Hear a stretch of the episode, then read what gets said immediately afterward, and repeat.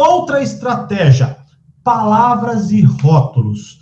Muitas vezes a diferença clara é você falar que uma pessoa é seu funcionário, sua empregada, seu empregado, versus é a minha colaboradora, o meu colaborador ou um representante do meu time.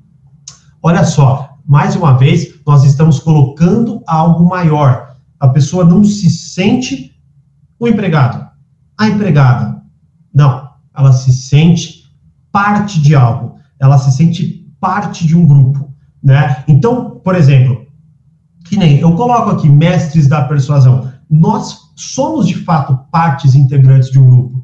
Né? Nós, de fato, somos pessoas que buscamos a evolução pessoal. Nós, de fato, queremos aprender todo dia. Nós, de fato, aplicamos né, a, tudo que a gente aprende aqui. Tá? Pelo menos essa é a minha linha e é o que eu quero fazer com que você sinta e que você se inclua. Então, quando eu falo mestre da persuasão, é de fato porque eu quero que você se sinta parte de um clube, parte de um time, parte de uma família que busca uma evolução, para que você não se sinta sozinho, para que você de fato sinta parte integrante de algo maior do que você. Eu sinto que tudo isso aqui é maior do que eu.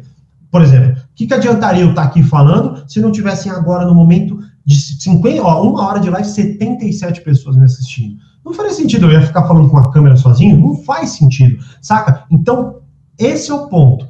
Palavras e rótulos mudam tudo, né? Você precisa buscar formas de você colocar de fato rótulos ali que façam com que você, com que a pessoa se sinta melhor com você. É, e aí você vai criando coisas, como por exemplo, muitas vezes eu vejo que, sei lá, um relacionamento começa a se deteriorar pela forma como um chama o outro, né?